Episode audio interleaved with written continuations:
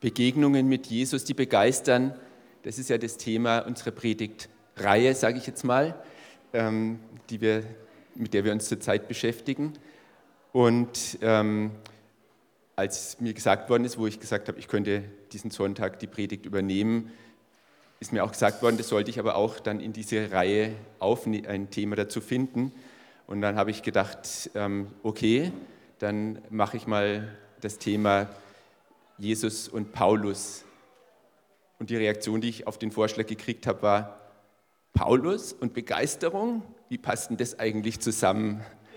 Ähm, ich weiß nicht, wie es euch so dabei geht. Ich denke, es kann ziemlich unterschiedlich sein, äh, wie wir da reagieren auf Paulus. Aber ich habe ein Buch vor kurzem gelesen, ein englisches Buch, das heißt How to Like Paul Again. Das war ein bisschen auch die Idee, ähm, davon euch was weiterzugeben.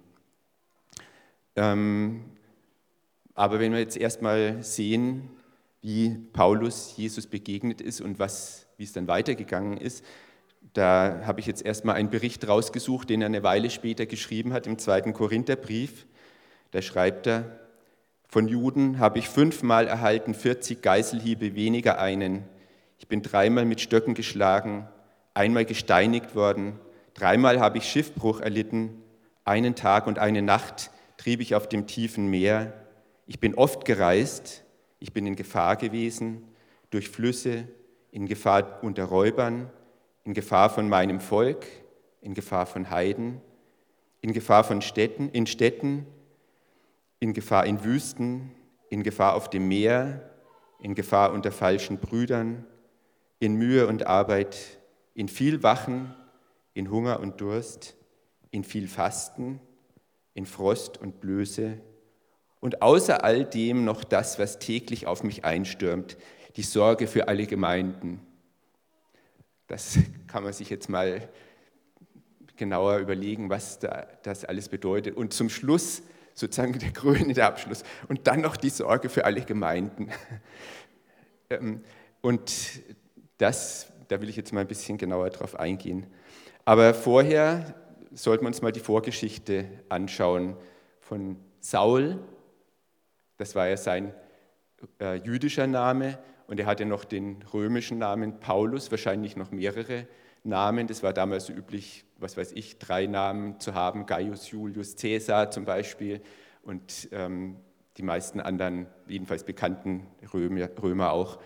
Ähm, aber da ist eben der eine, der uns bekannt und überliefert ist, Paulus. Aber eben der römisch, äh, jüdische Name Saul.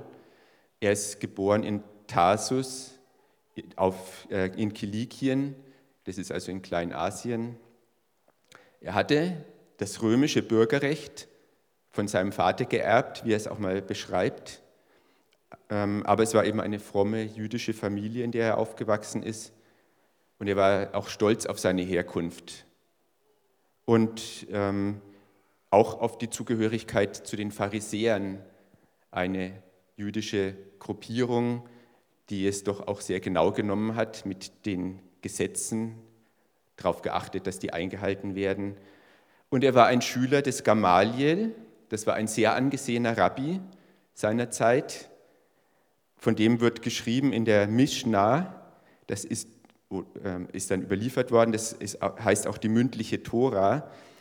Mit dem Tode Rabban Gamaliels, Gamaliels des Alten hörte die Ehrfurcht vor dem Gesetze auf und starben Reinheit und Enthaltsamkeit. Also das, der Gamaliel ist also auch bei den Juden noch bis heute eine äh, bekannte und wichtige Persönlichkeit.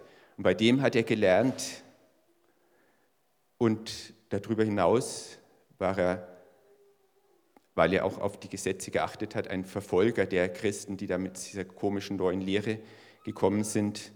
Er war Aufseher bei Steinigungen, man kennt ja die Geschichte von dem Stephanus, und hat eventuell sogar als Richter darüber mit abgestimmt, dass sie gesteinigt werden sollten. So eine Andeutung macht er auch mal später in einem von den Briefen. Ähm, und jetzt besorgt er sich, also nach der Steinigung des Stephanus haben sich die Christen eben auch verstreut. Ein großer Teil sind aus Jerusalem weggegangen. Und jetzt hat er gedacht, er kann das noch weitertreiben und hat sich die Vollmacht besorgt, auch in Damaskus Christen verfolgen zu können. Und kann man jetzt sagen, hat, wollte das vielleicht 110-prozentig machen. Man kann aber auch sich überlegen, er war sehr gebildet, kam aus den guten Verhältnissen, hatte eine große Karriere vor sich. Und da war jetzt vielleicht der Gamaliel, sein großer Übervater, der große Lehrer, war ihm dann natürlich ein bisschen im Weg gestanden. Und der hatte gerade eine Weile vorher, das kennen wir auch aus der Apostelgeschichte, vielleicht die meisten von uns jedenfalls, ähm, als die Apostel vor dem Hohen Rat waren, da hat er gesagt, wie es darum ging, wie man mit denen weiter verfahren soll. Da hat Gamaliel gesagt, lasst ab von diesen Menschen und lasst sie gehen. Ist dies Vorhaben oder dies Werk von Menschen, so wird es untergehen. Ist es aber von Gott, so könnt ihr sie nicht vernichten, damit ihr nicht dasteht als solche, die gegen Gott streiten wollen. Vielleicht hat der Saul das als eine gewisse Schwäche gesehen oder eben als seine Chance zu zeigen, es ist doch gut, die zu verfolgen und zu vernichten und das als Chance gesehen, seine Karriere weiterzubringen. Und so war er jetzt auf dem Weg nach Damaskus, wo dann die Begegnung mit Jesus geschah. Ähm, die wird an drei Stellen in der Apostelgeschichte erwähnt. Einmal wird sie von Lukas direkt beschrieben und zweimal erklärt Paulus anderen, wie das war. Und ich habe eine von diesen anderen beiden Stellen jetzt mal rausgesucht. Da ist ähm, in der Apostelgeschichte 26, da ist äh, Paulus, oder damals noch, nein, dann schon, dann schon Paulus, vor dem König Agrippa und dem Statthalter Festus und erklärt, wie es ihm gegangen ist. Und da schreibt, sagt er, ich habe zwar auch gemeint, ich müsste gegen den Namen Jesus von Nazareth viel Feindseliges verüben was ich auch zu Jerusalem tat. Und viele der Heiligen ließ ich ins Gefängnis schließen, wozu ich von den hohen Priestern die Vollmacht empfangen hatte. Und wenn sie getötet werden sollten, gab ich die Stimme dazu.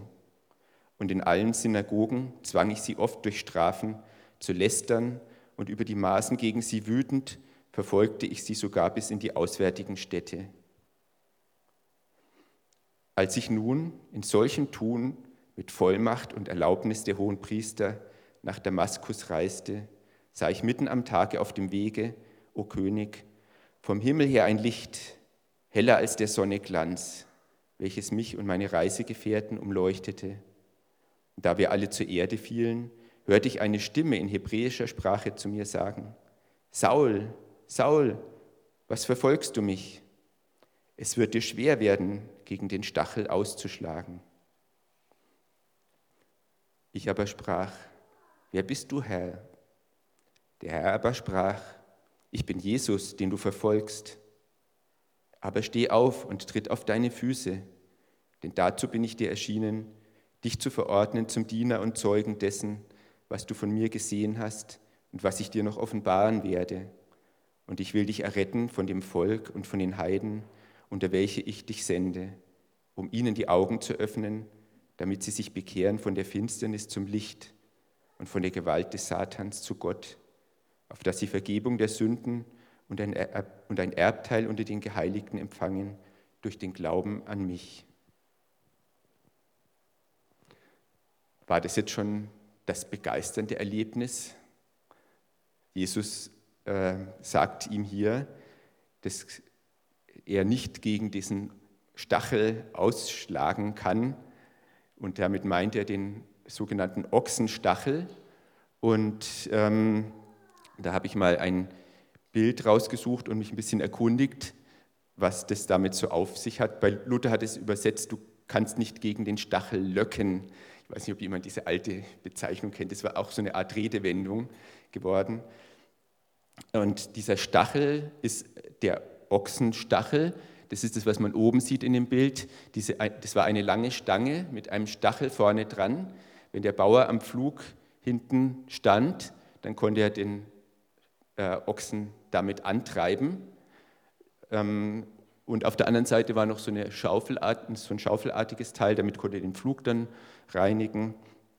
Aber eben dieser Stachel war das, was genutzt wurde, um den Ochsen anzutreiben. Es war aber auch ein Werkzeug, um, um den Ochsen zu erziehen erstmal. Ich habe eine Stelle gefunden, wo beschrieben wird, wie die Landwirtschaft äh, in Palästina damals äh, ging. Und da wird an einer Stelle erklärt, zuerst wird der junge Ochs mit einem, mit einem Geübten zusammengekoppelt laufen gelassen, dann das Joch aufgelegt und ein Zweig angebunden, bis endlich der Pflug folgt. Er muss also erstmal mit leichten Sachen üben, da äh, gerade zu gehen, in das, was er nachher in der Reihe auch tun muss. Also bis, und dann wird der Pflug angehängt und den Ochsen stecken, der Ochsen stecken, aber auch Brennen an Schwanz und Ohr müssen dabei helfen, ihn sozusagen zu erziehen, da seinen Weg richtig gehen zu können. Also dieser Ochsen stecken, das ist das Ding mit dem Stachel, wird dazu gebraucht, ihn zu erziehen. Und ähm, der wurde aber in anderen Fällen auch mal als Waffe gebraucht, dieser Ochsenstecken. Zum Beispiel bei Richter 3 in Vers 31 steht, nach ihm kam Shamgar, der Sohn Anats, der erschlug 600 Philister mit einem Ochsenstecken und auch er errettete Israel. Also klingt es so nach Begeisterung, wenn Jesus mit dem Ochsenstachel droht hier. Du wirst dich nicht dagegen wehren können. Es ist noch nicht so ganz, hört sich noch nicht so ganz nach Freiwilligkeit an in dem Augenblick. Ja, deswegen muss man vielleicht auch schauen, wie es danach dann weitergegangen ist. Ähm, er war erstmal auch blind, der starke Verfolger kann sich plötzlich nicht mehr selber fortbewegen und muss geführt werden. Das war schon auch ein ganz schöner Schlag. Und wird dann nach Damaskus geführt. Und da ist dann einer von den Christen, Ananias, der ihn aufnimmt, der von Gott vorbereitet worden ist, dass er da kommt. Und er nimmt ihn auf und begrüßt ihn mit lieber Bruder Saul. Und das ist einer von denen, die er vorher verfolgt hat.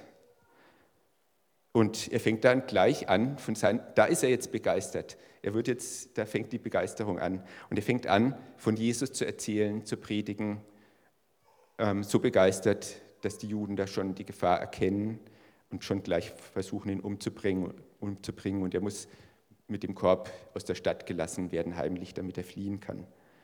Dann kommt er nach Jerusalem.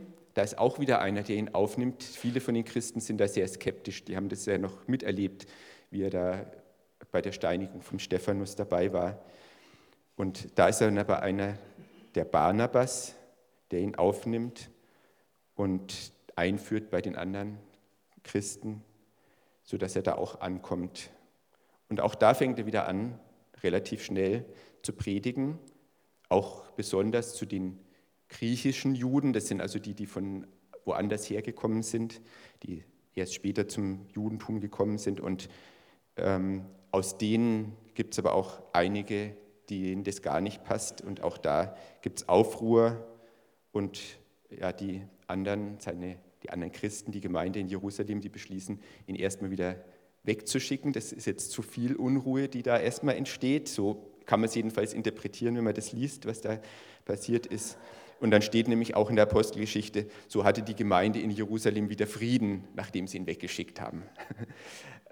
Es zeigt schon, mit seiner Begeisterung ist er vielleicht auch mal ein bisschen übers Ziel hinausgeschossen, weiß ich nicht.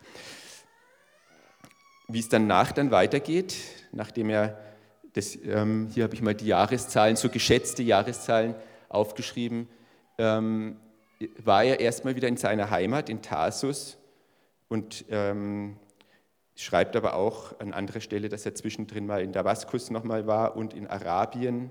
Aber ein Stück weit war er sozusagen aus dem auch was man, wenn man die Apostelgeschichte anschaut, erstmal wieder in der Versenkung verschwunden.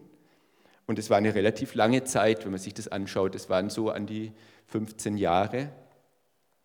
Und ähm, da hat er wohl vor allem gelernt. Jesus hat ihn ja bei seiner Begegnung auch gesagt, was er ihm noch alles zeigen und sagen wird. Das soll er dann weitergeben. Das war nochmal eine Phase äh, der Vertiefung, würde ich mal sagen von den Erlebnissen, die er vorher gehabt hat. Und dann holt Barnabas, ist es wieder, der holt ihn dann nach Antiochia, wo die ersten äh, Gemeinden entstanden sind aus nicht, mit überwiegend Nichtjuden. Und ähm, von da aus geht es dann auch auf die erste Missionsreise, ungefähr ab dem Jahr 46. Und auch ab da taucht dann nur noch der Name Paulus auf. Also manchmal denkt man ja, man sagt, es gibt ja so die Sprichworte vom Saulus zum Paulus geworden. Das war nicht in dem Augenblick, ähm, wo Jesus begegnet ist, sondern das ist da, wo er sich aufmacht zu den Nichtjuden im Wesentlichen. Da, denke ich, ist es dann der römische Name, der äh, für ihn jetzt dann wichtig ist und vielleicht ihm auch neue Türen öffnet. Und er beruft sich ja auch auf sein, seine äh, römische Staatsbürgerschaft öfter mal später. Also jetzt geht es eigentlich los, so richtig aktiv mit der Mission unter den Heiden, also unter den Nichtjuden. Und vorher gab es ja schon Einzelne, die sind mehr oder weniger so dazugekommen, mehr oder weniger von sich aus. Man hat dann auch die eine Geschichte, äh, ja, die kam dann dazwischen, wo der Petrus zu dem Cornelius geschickt worden ist, wo schon auch Nichtjuden getauft worden sind und auch schon Diskussionen ausgelöst hat.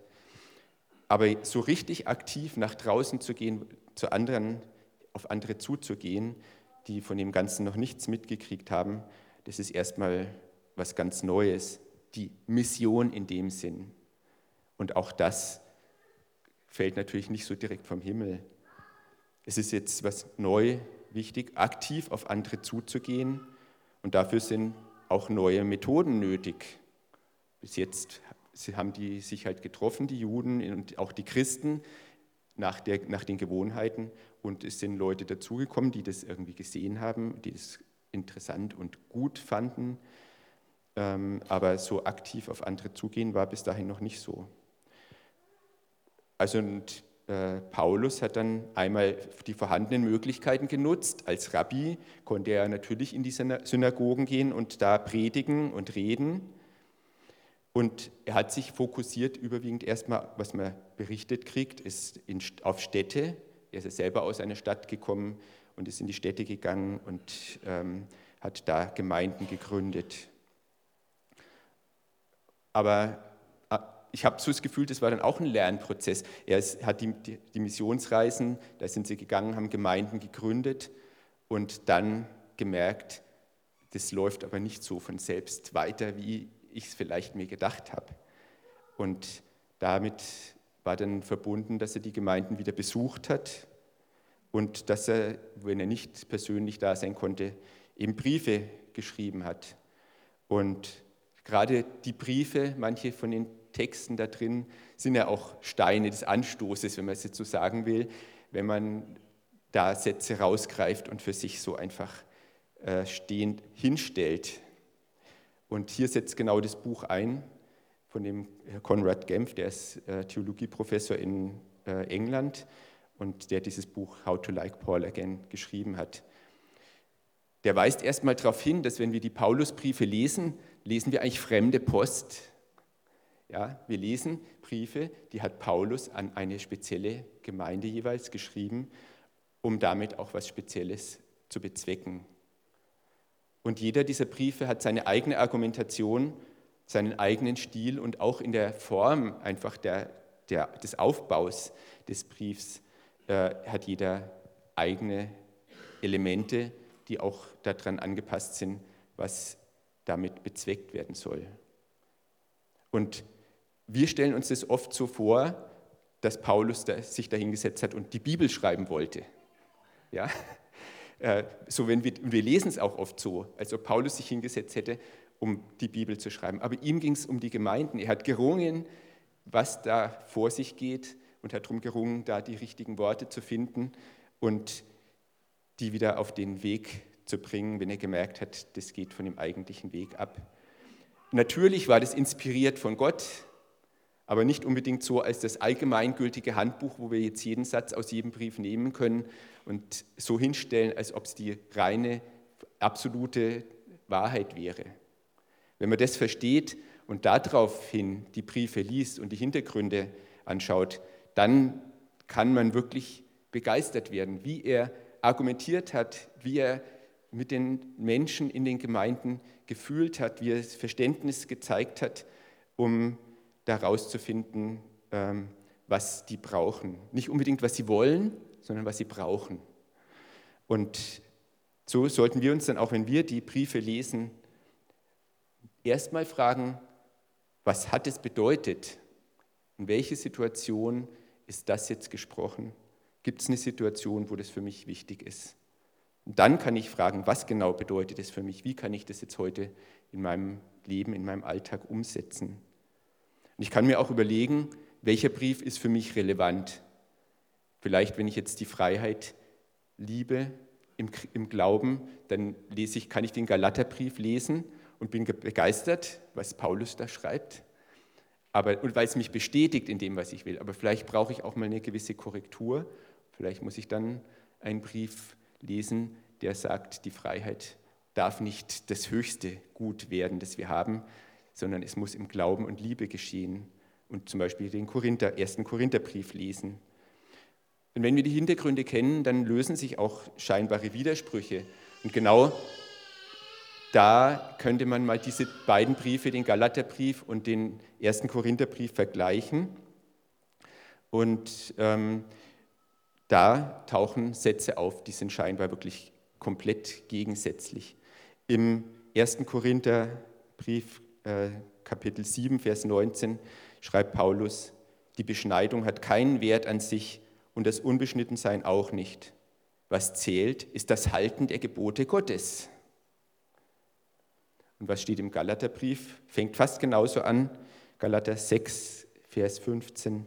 Schließlich kommt es nicht darauf an, beschnitten oder unbeschnitten zu sein, sondern allein darauf, in Christus neu geschaffen zu sein. Was jetzt? Sind, sind wir frei und brauchen das, ums Gesetz uns nicht mehr zu kümmern? Oder müssen wir die Gebote Gottes halten? Jedes einzelne was, was ist jetzt der richtige Weg? Und da muss man, da komme ich dann gleich drauf, die Hintergründe auch in den beiden Gemeinden ein bisschen verstehen. Und äh, noch so, eine, so ein bisschen gegensätzliche Sache ist ähm, in 1. Korinther 4, Vers 1, schreibt Paulus, und man soll uns, uns soll man als Diener betrachten, als Diener von Christus und Verwalter von Gottes Geheimnissen. Und in Galate 5, Vers 1 schreibt er, Christus hat uns befreit, damit wir als Befreite leben. Bleibt also standhaft und lasst euch nicht wieder in ein Sklavenjoch spannen. Auch da wieder der Gegensatz der Freiheit aus der Sklaverei, aus dem Bild, und auf der anderen Seite der Diener, der sich an die Sachen halten muss, die ihm aufgetragen werden. Woher kommen diese Gegensätze? Ist, ist die Bibel jetzt sehr widersprüchlich? Ähm, wenn man das genauer verstehen will, muss man mal die Hintergründe kennen, auch in der Gemeinde in Korinth. Da war durch das Umfeld, waren die, auch die Christen davon beeinflusst und waren ziemlich selbstzentriert und egoistisch. Und ihr Status war ihnen besonders wichtig. Das sieht man schon an dem Anfang, im Anfang vom Brief, wo gesagt wird, ich bin einer von äh, Paulus, ich bin einer von Apollos, ich bin einer von Christus. Das war, wer hat den besten Apostel? Das zählt, damit kann ich Eindruck schinden, dass ich in der besten, weiß nicht, Gruppierung bin. Das können ja nicht, noch nicht einzelne Gemeinden gewesen sein. Und ähm, ich denke, sowas kann uns auch leicht passieren. Also ich bin begeistert, bei Elia zu sein. Ich bin sehr froh über unsere hauptamtlichen Mitarbeiter, von denen können wir auch begeistert sein. Mitarbeiterinnen und Mitarbeiter, muss man sagen. Ähm, aber es ist nicht das, was wir vielleicht gegen andere ausspielen sollten. Das ist nicht das, was uns selber ausmacht. Das muss auch in unserem Glauben dann gelebt werden, was wir lernen, was wir hören, die Begeisterung, die uns übergeben wird, mit der angestachelt wird bei uns, die auch dann entsprechend in Liebe zu leben in Korinth war auch der Bildungsgrad sehr hoch. Vielleicht war es auch ein Einbildungsgrad. Und ähm, gut, da sind wir in Erlangen vielleicht auch manchmal dicht dran, in der hohen Akademikergrad, den wir hier in der Stadt haben. Und auch da müssen wir schauen, was, was sind für uns die wichtigen Sachen. Und die Art, wie Paulus argumentiert, ist interessant. Er geht nicht direkt dagegen an, er geht da geschickt vor, er lobt die Gemeinde einerseits, aber kritisiert auch und spielt seine eigene Rolle dabei herunter. Und wenn er irgendwas nicht richtig findet, dann kommt da kein klares Nein als erstes. Da würden die ihn in der Argumentation gleich, äh, würde es so in die Argumentation gehen, dass, es gar nicht, dass man nicht weiterkommt. Sondern er fängt, fängt immer an mit einem Art Ja, aber. Er sagt, ihr habt recht damit, aber es ist so und so. Das ist so ein bisschen Radio Erivan. Im Prinzip ja, aber. Ähm, so argumentiert er da und geht auf die Korinther ein und gibt ihnen die Chance, sich auf ihn dann auch wieder einzulassen. Und was meiner Meinung nach ganz wichtig ist, ein Teil im Korintherbrief, ist, er zeigt ihnen ihren Wert bei Gott auf. Er sagt, ihr seid Tempel des Heiligen Geistes, ihr seid teuer erkauft, ihr braucht nicht euren Status vor den anderen zu suchen und besonders rauszustellen und den Wert äh, da zu suchen, euren Wert. Ihr seid wertvoll bei Gott und geliebt. Und er schreibt ja auch einen ganz großen Abschnitt im ersten Korintherbrief über die Liebe und über die Rücksicht. Und das steht dann im Gegensatz dazu, dass die Gemeindemitglieder sich gegenseitig verklagt haben. Da regt sich der Paulus auch richtig drüber auf. Da ist das, was er erlebt hat, wie Jesus, was Jesus will, was wir leben und wie wir lieben, ähm, das ist da hinten runtergefallen. Bei den Galatern sind die Hintergründe ganz anders.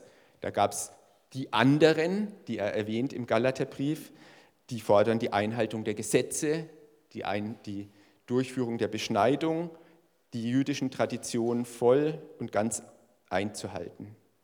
Und die da argumentieren, die nutzen anscheinend den Stellenwert des Alten aus. Das, äh, im, bei den Römern, die haben ja griechische, im griechischen Stil ihre Tempel gebaut, die haben also auch da viel auf das Alte und die Tradition gesetzt. Und selbst das Judentum war anerkannt in dem, dass es eine alte Religion mit alten Traditionen ist, auch wenn die Leute diese Traditionen nicht selber dann äh, einhalten wollten oder sich danach richten wollten. Aber es hat Eindruck gemacht ähm, bei den Römern auch zu der Zeit. Und so haben die Leute jetzt hier das genutzt und auf das Alte, mit dem Alten argumentiert. Sie haben gesagt, die Gesetze des Mose, das steht schon so lang, das kann doch jetzt hier nicht alles über den Haufen geschmissen werden. Das ist wichtig. Das macht Paulus da ganz, er argumentiert da ganz geschickt, nachdem auch seine eigene Autorität in Frage gestellt war. Er argumentiert einmal damit, dass er selber diese Autorität von Jesus bekommen hat, das beschreibt er. Aber dem, mit dem Argument mit dem Alten, auf das man sich bezieht, da setzt er noch was Älteres dagegen. Wo Mose und das Gesetz kommt, da setzt er auf Abraham und die Verheißung. Das heißt also, er geht auch da auf die Argumente ein und kann das wirklich auch den gut beschreiben, dass es noch mehr gibt, was schon vor den Gesetzen da war, dass Gott auch da gewirkt hat. Und so ist er ein großer Verteidiger der Freiheit gegen diese Leute, denen die Tradition und die Gesetzlichkeit besonders wichtig sind. Daher kommen jetzt diese Gegensätze, dass in einen die, es mit der Freiheit übertrieben worden ist, auf egoistische Weise und auf der anderen Seite war die Freiheit in Gefahr, die Freiheit in Jesus und dann die Einschränkung wieder auf die Gesetzlichkeit. Was dabei in, in beiden Fällen hinten runterfällt, ist die Liebe. Und das ist das, auf was wir dann äh, sehen können, auf was Paulus den Fokus legt. Und das ist, glaube ich, das auch, was wichtig ist für uns, dass wir unsere eigene Situation erkennen und berücksichtigen und nicht nur, wie ich vorhin gesagt habe, unsere Lieblingsbibelstellen lesen, die uns dann in unserer Haltung bestärken, sondern offen sind auch für Kritik, für wunde Punkte aufzeigen lassen. Und wenn wir mit anderen reden, andere vielleicht ermahnen wollen oder sie weiterbringen wollen, dann sollten wir uns, ähnlich wie es Paulus gemacht hat, uns intensiv mit deren Situation erstmal auseinandersetzen und nicht mit einer Bibelstelle kommen und irgendwie alles versuchen zu erschlagen auf einmal, sondern genauso zu ringen um die Situation, um die Nöte der anderen und, und dann auf sie einzugehen und eben Verallgemeinerungen vermeiden, ein früherer Kollege von mir in äh, Hannover, der hatte immer sehr schöne, schlaue Sprüche. Ich glaube, einen habe ich schon mal in der Predigt verwendet. Da ging es ums Wundern. ähm, aber ein anderer Spruch, den er gebracht hat, öfter mal war, alle Verallgemeinerungen sind schlecht. Das ist natürlich in sich schon wieder eine Verallgemeinerung, aber ähm, Verallgemeinerungen vermeiden. Also nicht ein, jetzt einen Satz, ich habe hab die Patentlösung für alle Probleme der Welt gefunden und damit kann ich jetzt alle Menschen erreichen und alle müssen genau sich danach richten so weiter. Ähm, da hat der Konrad Gempf in seinem Buch ein sehr nettes Beispiel äh, geschrieben. Das wollte ich euch auch mal weitergeben. Vielleicht bleibt davon was hängen. Ähm, ich habe es ein bisschen auf, auf, uns hier übertragen, aber der hat geschrieben von einem Museumsdirektor, der abends durchs Museum geht und er sieht da einen Dürer an der Wand hängen, der hängt ein bisschen schief, ein bisschen so nach links gedreht. Und das sagt er zu einem der Museumsmitarbeiter, drehen Sie doch bitte den Dürer ein bisschen rechts, nach rechts. Okay, denkt sich der und sagt, bespricht sich mit seinen Kollegen und die sagen dann, okay, also Dürer muss man nach rechts drehen. Und dann gehen sie durchs ganze Museum und drehen alle Dürers ein bisschen nach rechts. Weil er hat ja gesagt, drehen Sie den Dürer nach rechts. Und das, wenn man das jetzt verallgemeinert, dann äh, meint man eben, was zu einer speziellen Situation gesagt worden ist, das soll jetzt plötzlich für alles gelten. Und vielleicht müssen dann die Rembrandts alle nach links gedreht werden. Und dann kann man sich mal vorstellen, was der, wie der Museumsdirektor sich am nächsten Morgen gefreut hat, wie er wieder ins Museum gekommen ist. Ähm, also wir zeigen ja oft gerne klare Kante und da haben wir Hilfsmittel, da habe ich jetzt einfach mal ein Foto gemacht von einem Lineal. Damit kann man schön gerade Linien ziehen. Das ist ein sehr nützliches Werkzeug beim Bauen, Renovieren und so weiter. Ähm, und, und damit kann man gut arbeiten, aber es bügelt eben alles gerade. Und manchmal ist es wichtiger für uns, ähm, eher auf die Ausrichtung zu achten, als auf die Gradlinigkeit. Und wenn wir eine Wasserwaage uns anschauen, das ist jetzt nur ein Ausschnitt davon, da ist das gerade an einer Stelle unterbrochen und es kommt was Rundes rein. Ja, das unterbricht sozusagen diese schöne, klare Struktur. Aber diese Rundung die gibt uns die Möglichkeit, es auszurichten. Auszurichten in der richtigen Richtung. Das Bild, in dem Fall könnte man es jetzt wieder nehmen, wenn man eine Wasserwaage nimmt, dann sieht man, in welche Richtung man drehen muss. Wenn man da genau nachschaut und nicht einen Satz nimmt und den pauschal anwendet auf alles, was kommt. Und diese Ausrichtung, die kann dann für uns der Mittelweg sein, zwischen der Freiheit, der unendlichen Freiheit und der Gesetzlichkeit auf der anderen Seite. Oder auch unserem Egoismus auf der anderen Seite, eben im anderen Extrem. Und das wird dann kein fauler Kompromiss, wenn wir so machen, wie es auch Augustinus gesagt oder geschrieben hat, liebe und tue, was du willst. Da steckt beides drin. Liebe, und ich denke, damit hat er gemeint, liebe Gott und deinen Nächsten wie dich selbst. Liebe und tue, was du willst. Da steckt eine große Freiheit drin, dass wir dann frei sein können von den Ängsten, wenn wir die Liebe Gottes erleben und selber leben. Ja, und wie ich mich da so mit beschäftigt habe, habe ich dann auch überlegt, was begeistert mich jetzt an dem Ganzen? Es geht ja um Begeisterung. Einmal, dass Gott Paulus ausgesucht hat, einen der so weise reagiert hat auf die Situation, der so lernbereit war, auch immer weiter noch, dass er auf die Gemeinden sich eingestellt hat und nicht mit platten Worten alles glatt gebügelt hat. Eben, dass Paulus bereit war zu lernen und auf so viel zu verzichten, wenn ich an den ersten Bibelstelle aus dem zweiten Korintherbrief vielleicht erinnern kann. So oft im Meer, wir haben es ja vorhin auch gesungen von dem Oceans, ähm, was da alles kommen kann, aber in all dem den Weg zu gehen mit Jesus.